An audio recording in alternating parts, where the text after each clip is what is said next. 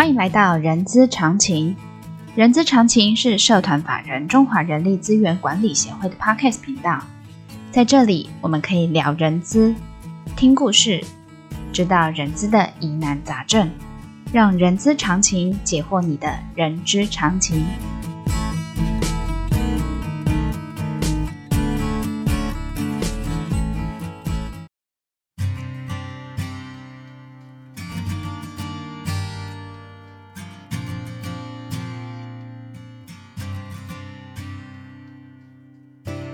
嗨，欢迎来到人资十分钟的节目，我是 J.K. 洛琳。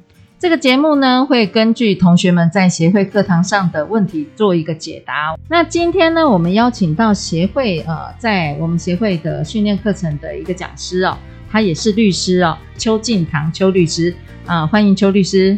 呃，各位听众朋友，大家好，我是盛伦法律事务所的邱进堂邱律师。好，听众朋友，今天应该听到我们的声音有，可或许有点闷闷的，但因为这几天的疫情关系，所以呢，我们现在每在场的每一个人都戴着口罩哈。好，那呃，律师啊，今天呢？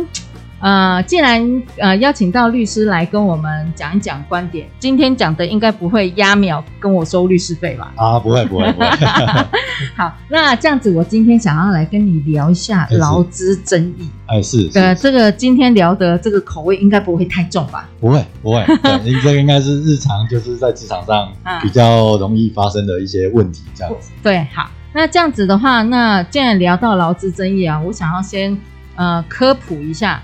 我们的劳资争议会有哪一些呢？是啊，呃，一般的话，就在我职业的过程当中，或者是常常被呃，就是被民众问到的问题的话，嗯，大概的类型的话，大概一种是像呃，比较范围是像工资工时的这这一块。啊哈，举例来说好了，嗯，那通常最常被问，大概就是我有加班，有没有加班费？啊，那这个主管常常告诉我一件事情，就是我们公司吼是责任制啊。就是没有加班费这件事情，嗯，这个是最常发生的一种问题，一种形态。对，那另外一种当然就是公司觉得这个员工表现不是很好，那我自己觉得这个员工自己觉得我那表现没有很好，其实我都这个努力奉公啊，常常做好事情啊，嗯，那就公司就觉得我的工作能力无法胜任。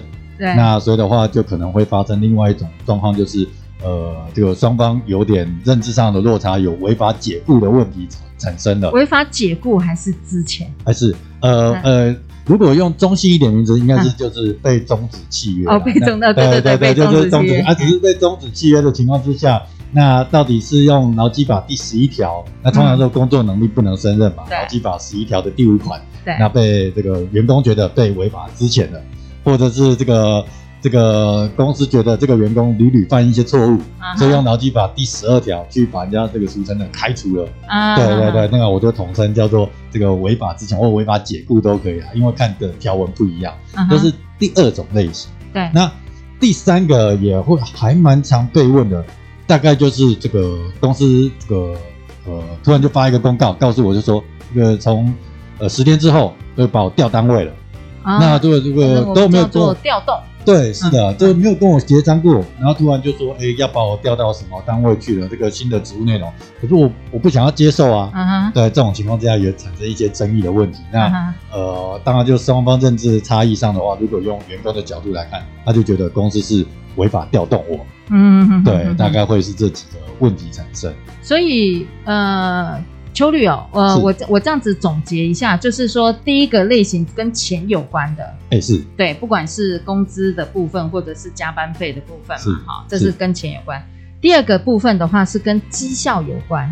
欸、我所谓呃，我不能说绩效，跟你的工作呃，员工跟工作产出的部分，然后被公司认定、呃、可能绩效不好，或者是有其他的因素，是，然后呃，造成一些。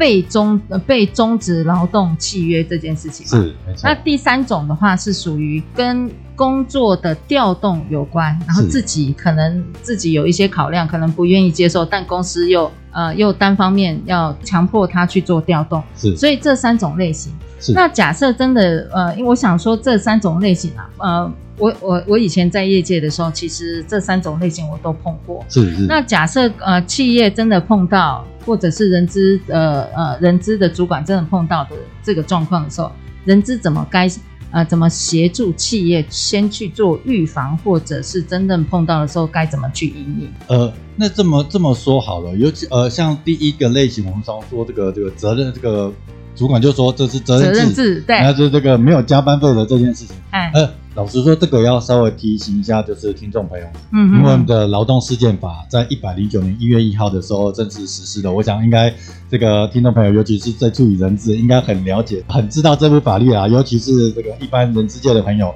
大概最想听的大概就是劳动事件法的三十七条和三十八条。对，对，那那我们现在主要讲的加班费就是跟三十八条有关。有关。那劳动事件法三十八条就说，原则上就出勤记录所载工作时间。那规定为雇主同意劳工这个员工加班的呃，劳工执行职务的时间，对，那就先推定为他是工作时间，要给付加班费的问题。对，所以的话，这个大概稍微区分一下一件事情，就是主管常常会说这个责任制这件事情，嗯，我常常会被咨询到，嗯，但是老实说，责任制啊，它是我们劳基法八十四条之一规定的，它是一个法定名词，也就是它要符合要件了之后才可以去做责任制。对，那。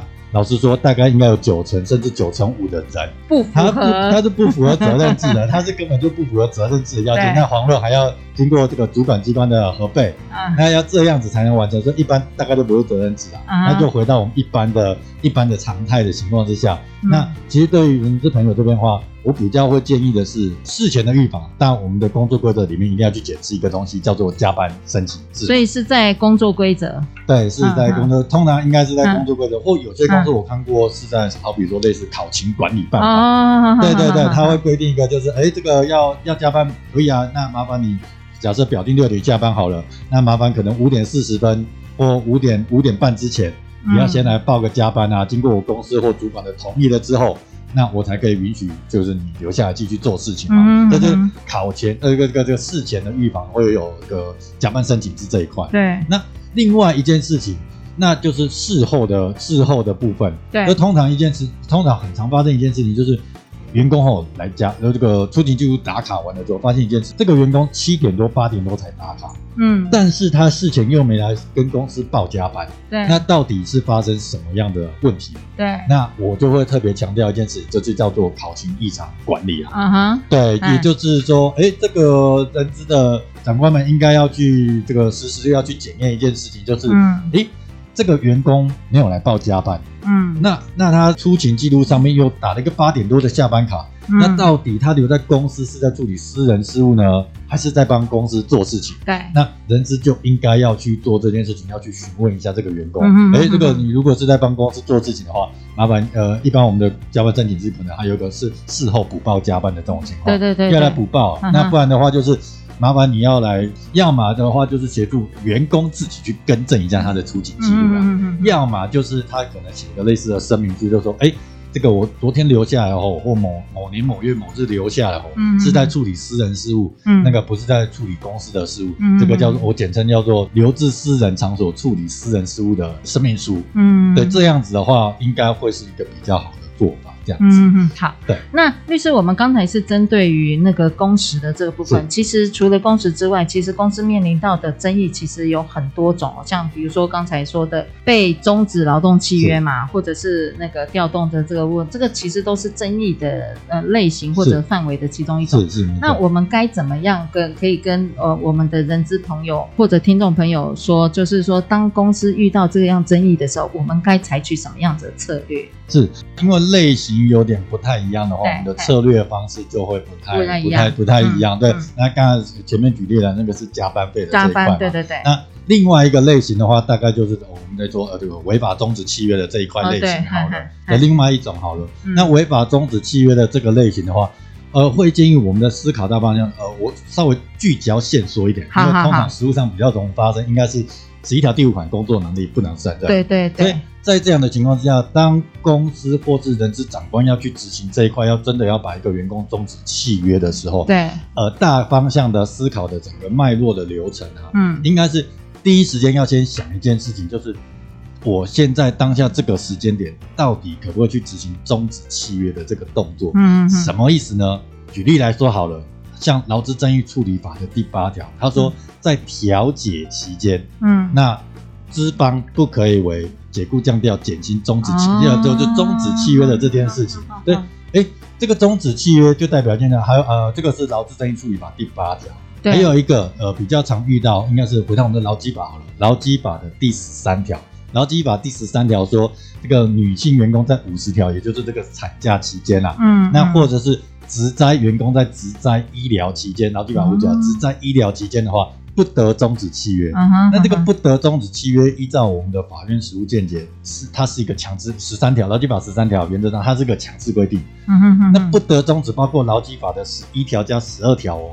Uh. 所以就代表一件事情，哪怕这它真真的符合之前的事由或被开除的事由，但是因为好比说劳基法十三条，或是在或者劳资争议处理法第八条，在调解期间，在职在医疗期间，那。都不可以终止契约，这是无效。所以第一个脉络层次一定要考虑是这个时间点可不可以做。如果没有像我刚刚举例的劳征法第八条和劳基呃劳基法第十三条，嗯，下一个层次我们刚刚是说工作能力不能胜任，对，那接下来就是他到底有没有工作能力不能胜任啊？那依照我们的法院实务见解，所谓工作能力不能胜任，指的是客观能力、主观态度、忠诚义务三个加以综合起来评判，那就是就是公司要去收集一些证据了。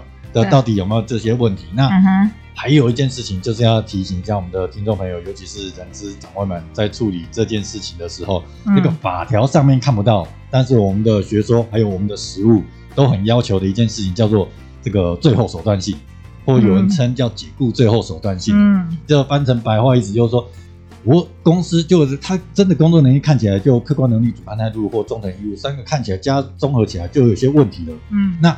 我是不是我要给他一个机会，让他有去改正、修正的机会？所以这个我讲人资长官应该会很熟，就是一般有些企业他们会去做那个 PIP 嘛，对对对，绩效辅导改善计划嘛。对，那我就为期一段期间，那有一些具体的项目你要改正的项目，那一段时间你还是没有办法改正，那就不好意思了。那你因为你没有办法改嘛，嗯、那我就只好把你给终止契约掉了。那如果到这个程度的话，下一个阶段。如果我觉得可以协商，大家可以谈，坐下来谈，就是哎，你这个工作人员真的没办法胜任啊，嗯，那这样的话，我我跟公司就不好意思要跟你终止契约了，嗯，那是不是就是这个其实应该是法院在创设的，叫做合意之前，嗯嗯嗯，对，如果合意之前就是员工觉得我愿意被公司好了，我真的这个公司这样子讲，我觉得我的表现真的也没有符合公司的预期。嗯，那我也同意被公司用之前方式让我离开好了。嗯嗯嗯，那那那用合意之前当然是最好的方式啊。嗯嗯，那如果真的没有办法谈。那我再回到下一个，就是单方之前，就是好比说公司用劳基法十一条的规定，对对的的方式。那所以说具体的流程应该会往这个方向这样子。OK，好。嗯、所以呢，律师假设针对于这样子的，呃，我讲说阴应的一个大方向，第一个要看时机点，是时机点适不适合。第二个呢，就是要收集证据嘛。我我不然我不要说收集证据，就是提供一些可以证明的，呃，就是比如说呃不适任的这个证明的文那个文件，比如说绩效考核之类的哈。是是。然后再来的话，就是呃呃还是要符合最后手段原则。是。好，然后再来第四个就是能够协商，就是双劳资双方能够协商合意之前。那不然就是最后走到单方面的这个，这就这这几个这几个方向嘛，对不对？好，今天针对这个劳资争议，其实百百款啦，是。然后大概我们大概也呃，今天大概聊到都是一个大原则跟大方向的这个部分。好，那谢谢今天邱律来跟我们分享。然后我们今天的节目呢，呃，到这边告一个段落。然后本集重点的懒人包呢，也可以点选下方的资讯栏的 IG 连接。那喜欢今天节目的朋友，也请记得给我们五星好评，也欢迎大家留下您的评论。我们下次空中见，谢谢邱律师，谢谢，好好，拜拜，拜拜。